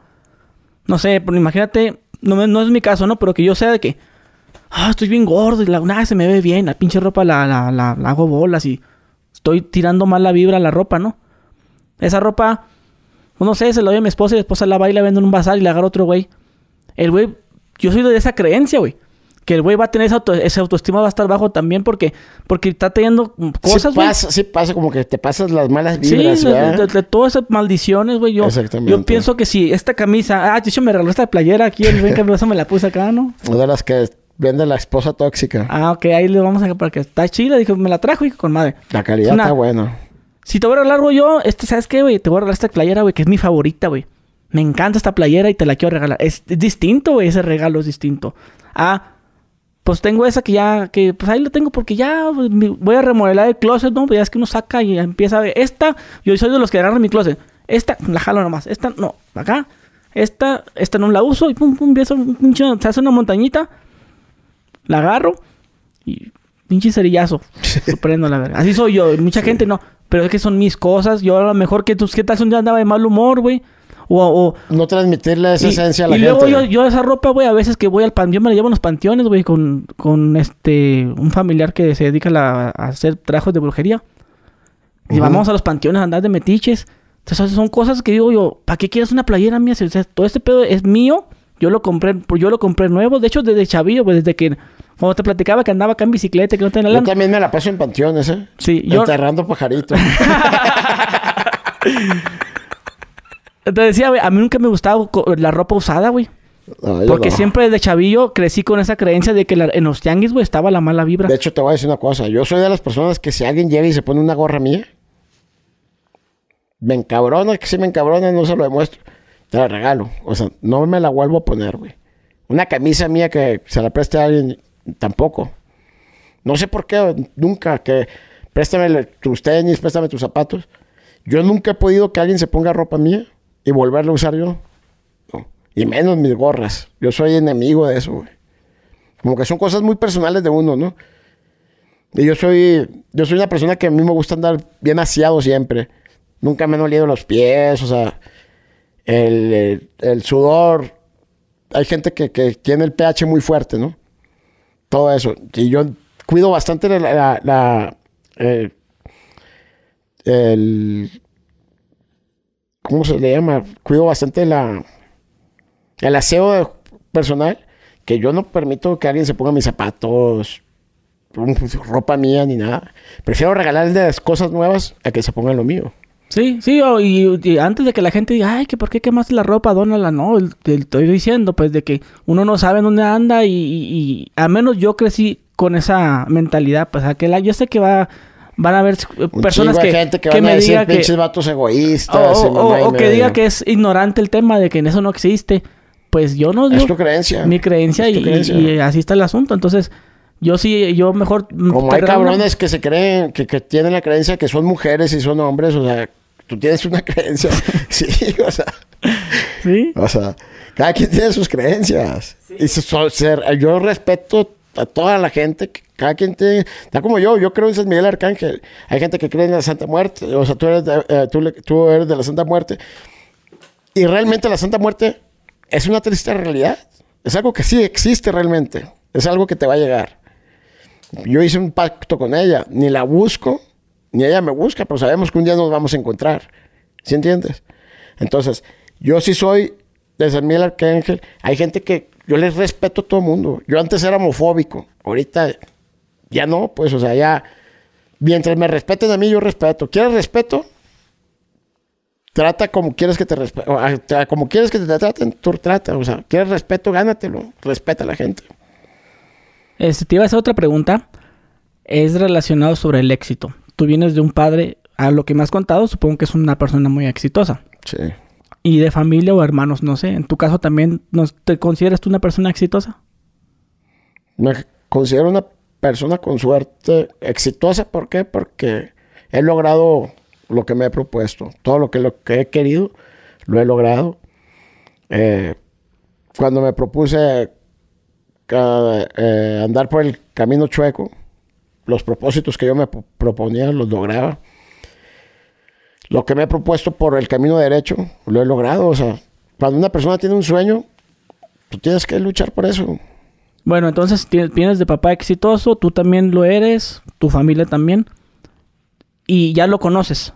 O sea, no, no nomás lo resientes tú porque lo ves en tu papá. Te lo menciono porque hay muchos, muchas personas que eh, tienen como ese, ese enojo con los papás o con el padre. Tengo amigos que lo dicen. Es que mi padre es un perdedor, güey. O sea, yo, yo, yo, yo me muevo y mi jefe no, es un perdedor. O porque es drogadicto, o porque no tiene dinero, o lo que tú quieras.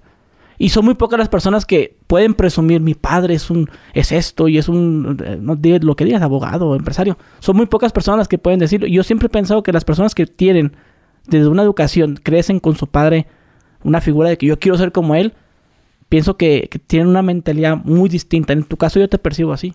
Sí, mira, yo soy una persona, para mí, la persona que más admiro y de quien me siento muy orgulloso es de mi padre. Mi madre siempre me decía, hijo, yo no sé en qué fallé. Yo no sé en qué te fallamos a ti. Yo le decía a mi madre y a mi padre, realmente ustedes nunca me fallaron. Quien falló como hijo fui yo. O sea, ustedes como padre, si Dios me diera elegir en otra vida, quienes fueran mis padres, los, o sea, los elegiría a ustedes. Quien falló como hijo fui yo, madre. Porque son personas muy exitosas y todo eso. Yo fui muy orgulloso y siempre quise hacer lo que yo quise, o sea, lo, que yo quería hacer y siempre lo he hecho.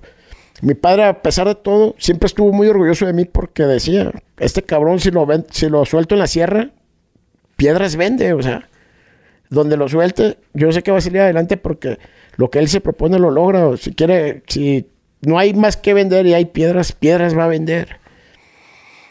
Pero tiene que ver eso, o sea, de que yo a mi padre de chico, yo, yo lo admiraba y, veía todo lo que hacía y yo quería ser como él. Bueno, y, y bueno, la pregunta sería, ¿para ti qué es el éxito? El éxito es tener los pies en la tierra, es tener humildad, es tener eh, bondad, no ser soberbio, no ser engreído. ¿Por qué? Porque mucha gente puede llegar al poder y estar arriba. Pero lo difícil es saberse mantener. Tú caes y la gente, a como trataste, te van a tratar. Entonces. y entre más arriba, más duele el chingazo. Más duele el chingazo. Entonces, el éxito es la humildad. Es lo que te va a llevar a estar donde tú quieras estar. ¿Por qué? Porque una persona soberbia no, no, no va a llegar a eso. La gente se le va a acercar mientras estén en su momento. Pero el, éxito, yo lo considero que yo voy a tener éxito en el momento que yo esté bien estable con mi familia, que vea a mis hijos que ya están preparados, que ya están independientes, para mí ese va a ser mi éxito. Cuando yo ya vea que todos mis hijos ya sean gente de bien y que estén independientes, que, ya tengan su formación y que sean humildes. Entonces yo podré decir, yo ya, ya logré el éxito que quería. ¿Y cuál es tu punto de vista de los de esas personas que te digo que pues les va chido, ¿no? Tienen lo suyo y tienen como ese resentimiento con los papás. Pues No sé, uno nunca debe ser mal agradecido con el padre, con la persona que te dio la vida. ¿Por qué? Porque tienes que estar agradecido con quien te dio la vida. Yo, si algún día uno de mis hijos me viera así por lo que me dedicaba o algo, claro que te va a doler. ¿Por qué? Porque yo soy de las personas que a mis hijos, yo caí a la cárcel y yo les dije a, todos mis hijos, tengo ocho hijos, y a las mamás de mis hijos, el día que ustedes acepten un peso de mi familia, ese día yo los dejo de mantener. Entonces yo siempre me he hecho cargo, yo soy muy unido a mi familia, muy unido a, mis hijos. Siempre he sido un padre responsable. Hasta eso mi madre siempre ha dicho, este cabrón es el es un padre muy responsable, es un padre que se preocupa bastante por sus hijos. Lo único que le dolía a mi madre es en el camino que andaba. Y que sí estaba mal, porque yo me acuerdo que una de mis hijas se creía buchoncita, pues ya, le gustaba andar con mi pistola y mamá y media.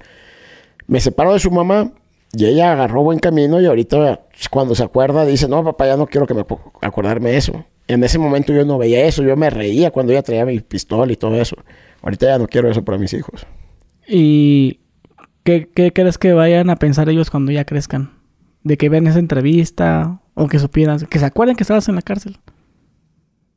A ellos les daba pena. A ellos les daba pena decirle a sus amigos, a sus amiguitas que su papá estaba en la cárcel. Y los, bueno, Ah, es que se me olvidaba que tenías más hijos más grandes. Yo pensando en los chicos, pero los que salen en tus videos. No, a los grandes les daba pena. Tengo una niña de 22 años, otra de 19, otra de 17 17, va a cumplir 17 y otro de 15. Son del primer matrimonio. ¿Y ellos ya vieron la entrevista? Sí, sí la vieron. Me dijeron que no los mencionara y todo eso. Yo, no, no, no. Sí, porque se han cuidado mucho siempre de eso, sí. Han sido unos hijos muy humildes. Han- Son hijos de los que no presumen. O sea, yo les he regalado BMW, les he regalado... Lo que, lo que he hecho, lo he hecho por mis hijos. Todo lo que yo voy haciendo, primero son mis hijos. ¿Sí entiendes? Primero trato de tener bien a mis hijos. Entonces, ellos son de las personas que han crecido con la humildad de uno y no presumen, no les gusta, no les gusta, no les gusta decir, tengo esto, no tengo esto, mi papá es esto. Al contrario, les da pena el decir que su papá está en la cárcel. Oye, ya para finalizar esta plática que la verdad se puso muy interesante, ahora nos gustaría que habláramos sobre ese el tema de emprender y todo eso. Ya es que mucha gente se quedó con esa duda, me lo preguntan, oye, pregúntale a Camilo que, que si cómo puedo emprender esto.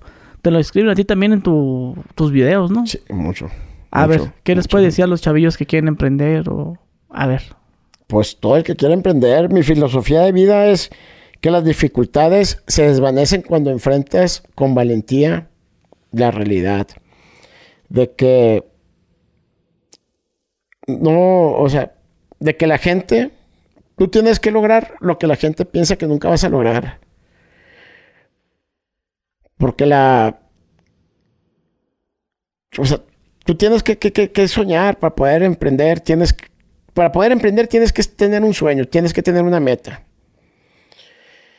Y tienes que lograr lo que la gente, o sea, la, la, la verdad, la, la, la satisfacción de la vida va a ser cuando tú logres lo que la gente piensa que no vas a lograr. ¿Sí me explico? Claro. Y el dejar, ¿cómo dices tú? Los miedos, dejar todo Dejar eso. miedo. O sea, tú, tú- la- mi fi- filosofía de vida es que las dificultades se van a desvanecer cuando enfrentes con valentía la realidad.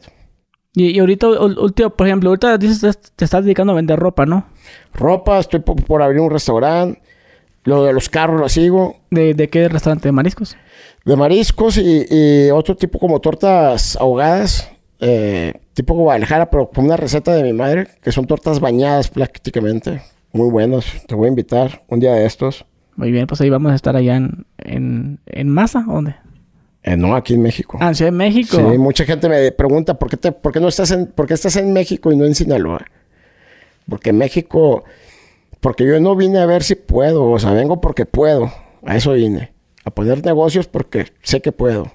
No vine a ver a ver si me va a ir bien o me va a ir mal. Yo vine porque sí yo sé que la voy a hacer, porque sé que, que voy a lograr éxitos con mis negocios aquí. Entonces, mucha gente me ha preguntado por qué no estás en Sinaloa. ¿Por qué? Porque la parte, porque México es un monstruo. Entonces yo me estoy yendo a donde hay gente caminando diario, pero, o sea, como hormigas, ¿sí entiendes? Que es en el centro de, de la Ciudad de México. Las rentas son carísimas, pero yo voy porque sé que me va a ir muy bien ahí. ¿Por qué? Porque sé vender, sé vender calidad, sé vender, sé atender a la gente, sé atender al personal. A toda mi gente le trato como, fíjate, eh, ahorita que estamos con el proyecto de podcast y todo eso. Ah, que vas, dije, dices tú que vas a hacer tu podcast. Sí, y quiero que seas mi primer invitado. ¿eh? Y que no pasen de las cámaras. Sí, quiero que seas mi primer invitado. Para ver si ya eres el padrino, a ver si aceptas.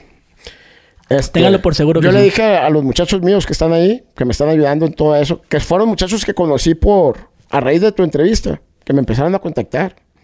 Y mi mujer me dijo, si ya te están buscando, si la gente se está motivando, si la gente esto, hazlo, o sea, te están pidiendo consejos, ¿por qué no los haces?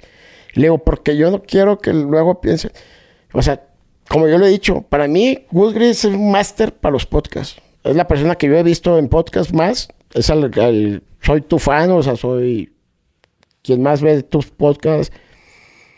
O sea, los podcasts de, los, de la gente que más veo son los tuyos.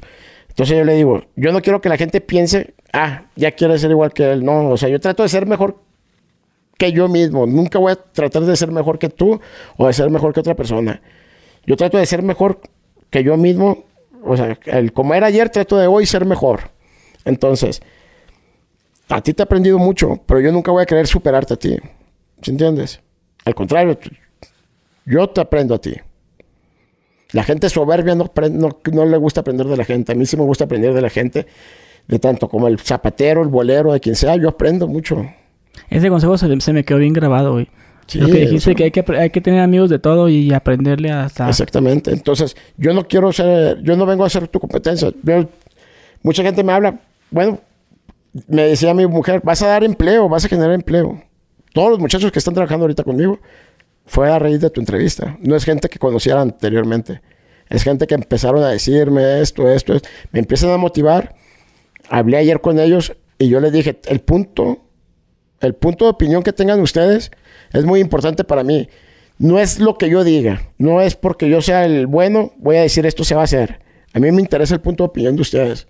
Porque si voy a crecer, quiero que crezcan junto conmigo. Y todas las opiniones, para mí, o sea, son, son muy importantes. ¿Por qué? Porque yo no voy a ser, yo no voy a ser el que va a tomar la decisión, la vamos a tomar todos en equipo. Y los muchachos están bien contentos por eso, pues, porque ven que, a todos los llevo al igual. Yo les dije, si se empieza a monetizar, yo, lo que es mío, yo voy a ayudar a la gente. Yo no lo estoy haciendo por negocio, yo lo estoy haciendo por ayudar a la gente. Tanto como empecé con esto, ¿por qué? Por muchachos que me pidieron este, el paro, pues estoy generando empleo, ¿sí entiendes? Y a mí me gusta que la gente crezca junto conmigo. O sea, no, no crecer yo y, decir yo soy la verga, yo soy el, bueno aquí. No. Si yo empiezo a, si empieza a tener éxito esto, va a ser por todos, por tanto como el que edite, como el que está en las redes sociales. Todos ponen su granito de arena y todos crecemos juntos. Yo solo no puedo decir yo lo hice, no. Sí te doy las gracias a ti porque por ti fue que la gente me empezó a conocer bien cabrón. Eso sí. A ti te lo dejo mucho. Y estoy agradecido contigo. Yo no buscaba esto, no lo buscábamos y te lo dije. Nunca mencionamos redes sociales. O sea, se prestó, porque como dices tú que, Se prestó que la gente me empezara a buscar los comentarios. Te enseñé hace rato comentarios de muchísima gente. Y te digo, no mames, o sea, esto... Nunca pensé que fuera a proyectar esto hacia la gente. A mí, fíjate que me, me habló una de una televisora. Ay, eh, buenas tardes, somos de tal televisora, queremos que nos pases el número de Camilo. Ah, bueno, no, me pasa contigo y con todos los invitados que tengo, güey. Como que ha de decir, este güey, ¿dónde lo consiguió? No sé dónde chingado. Pero siempre me, a mí, me, a mí me, me cuestionan mucho eso. Que cómo le hiciste para conseguir este vato? ¿O cómo le hiciste para conseguir este invitado? Como que lo ven y, y, ah, estuvo bien chingón el podcast. Déjalo invito al mío. Exactamente. Déjalo invito al mío para que esté igual de chingón. Pero desgraciadamente, yo, yo, yo lo he visto y no es porque, uy, me estoy besando el pito yo mismo. Pero es que no, es que no, no, no, no, va, no te va a funcionar así. Mejor tú busca con la gente y si te, te gusta, yo lo quiero. Porque de nada te va a servir que me, lo, que me robes a un invitado, por, entre comillas, porque no, no es propiedad mía. Pero de nada va a servir. O sea, eh, lo hacen con la intención de que, ah, como tú visas acá. Pegó, pegó con este cabrón, aquí va a pegar. No. va, no va a pegar porque no, no le vas a meter lo que le meto yo, pues. Te voy a decir una cosa, mi Woodry. Eh, hay gente que me, que, me, que me ha escrito y me ha puesto, oiga, como ha visto que va creciendo mis seguidores, y son seguidores tuyos, realmente son seguidores tuyos que me están siguiendo a mí. Me escribe un cabrón y me dice, tengo tantos millones de seguidores, te vendo mi cuenta. ¿Te digo que le contesté? A, los muchachos míos. Dice, no mames, estaría bien. No, señores. Yo no voy a comprar. Ese cabrón está traicionando a la gente que tiene. Está vendiendo su gente. Yo nunca vendí mi gente. Yo no voy a comprar seguidores. Yo los seguidores que me están siguiendo son porque les está gustando lo que están viendo. Y esa es la gente que, a mí me interesa, la que yo me esté ganando por mí. No voy a llegar a comprar seguidores. Y eso se me hizo muy mal del cabrón ese que me estaba vendiendo su cuenta, que tenía tantos seguidores y la verga. Para mí es vender gente, ¿sí entiendes? Para mí la gente no, no es cualquier cosa. Yo valoro la gente que me está siguiendo y para mí importa. Por eso hacemos las rifas, por eso tratamos de apoyarlos. ¿Por qué? Porque ellos me motivan a que yo siga así. No voy a comprar una bola de seguidores que no me motivan ni vergas. Entonces la gente que mí me está siguiendo es la que me está motivando a que, a que siga para adelante con todos estos proyectos y todo es gracias a tu entrevista, porque son tus seguidores los que me están siguiendo. Y me han hablado de otros para hacer entrevistas, y te lo dije a ti, me hablaron para, hacer una entrevista. No la voy a hacer. ¿Con quién la voy a hacer? Con Goodwin nomás, porque él fue el que me dio a conocer. Él fue el que confió en mí. Él fue el que sabe mi historia, que me conoció dentro de la cárcel. ¿Por qué la voy a decir con otro que no tiene nada que O sea, porque ya vio el éxito que tuvo la, la- la entrevista. Ahora sí. No. Fíjate que es, es importante aclarar eso de que a mí siempre me piden, no, pásame el número de fulano de tal, que ay, pues consíguelo tú, Consíguelo. cabrón. O sea, yo te lo digo porque, porque si fuera alguien que me, porque sí, sí, yo sí he compartido contactos con, con colegas, con colegas de, ay, Pero que ay, sabes que son humildes. sí, por que ejemplo, sabes que, que son humildes. eh, con Roberto Martínez, ah, mira, ahí te- ahí está eh, el vato es bueno. Y sí te vi con la entrevista con él. También. fulano de tal, ahí te pasó el número, no hay pedo. Pero un güey que no me, no me conoces, no me aportas, nunca más, y, y quieres venir a sentarle a gusto. La hiciste con Adrián Marcelo también, ¿no? Ah, ese cabrón me cae. es un curón ese güey. Ese güey me da un chico de risa. O sea, puras mamadas, dice el cabrón. Amigo, Oye, pero entonces sí te han invitado a varios podcasts. Sí, sí me han invitado y, y me han hablado productores y me han hablado un chingo de partes que nunca me imaginé. O sea, cosas que El digo, no productor, ese, mames. ese sí deberías hacerle caso, porque entonces imagínate la, la serie de Camilo. Vas a ser Camilo así en la portada, así, Oye, en la de un, pro- un productor que dijo que, que le interesó mucho la historia después de, de ver tu Ah, entrevista. ¿Sabes que Geuriel me preguntó por ti? Geuriel Danini, el productor ese del que hablamos hace rato de la entrevista del, del El amigo de, del- de la Sí. O, de Paco de la O, ¿no? Ah, a Marco de la O. Marco de la O. Sí. Ese cabrón, qué buen actor, güey. ¿El Marco? Muy buen actor. Sí, muy buen actor. O sea, la neta, la hizo machín del Chapo. ¿eh? Sí, no, yo, yo, yo, yo cuando pienso en el Chapo pienso en él. Sí, la neta, mis respetos a ese cabrón. Muy, Deberías muy buen animarte lo de la serie de Netflix y pues bueno, ahí se nos terminó el tiempo. Igual también, pues, nos gustaría que se diera una segunda parte, o segunda parte, tercera, tercera parte. Si es que la gente quiere, La gente porque quiere. que pongan los comentarios y, y- y ya ves que está ahí, está pendiente la ida para Mazatlán, para ir a Sorprendente grabar. la idea, Mazatlán. ¿Y qué día puedes presentarte en, en el podcast Camilo y la Tóxica, si se va a llamar? Ah, no, va a pues, estar mi cuando yo vaya. haciéndote preguntas que la gente también quiere saber tus inicios. Perfecto. Cómo empezaste con bromas, todo eso. Ah, bueno, pues ahí vamos a estar. Y bueno, pues amigo Camilo, pues muchísimas gracias aquí por el tiempo. Estuvo muy buena esta plática. Y pues ahora sí que voy a dejar sus redes sociales, aunque no me los haya pedido, no me lo hayas pedido, para que vayan y se suscriban a Camilo y la tóxica, ¿sí? Eh, no, las redes sociales es Camilo-los tóxicos en TikTok. eh, esposa-tóxica. Y en YouTube como Camilo, una segunda oportunidad. Así está. Bueno, mi gente, pues ya lo tuvieron. Y porque la vida no es un problema a ser resuelto, sino una realidad a experimentar, señores. Ese es el consejo que les doy. Échenle todo para adelante, muchas ganas. Y recuerden, cuantas veces caigan, si caen siete, a levantarse ocho. Ese es el consejo que les puedo dar. Bueno, mi gente, pues nos vemos. Adiós.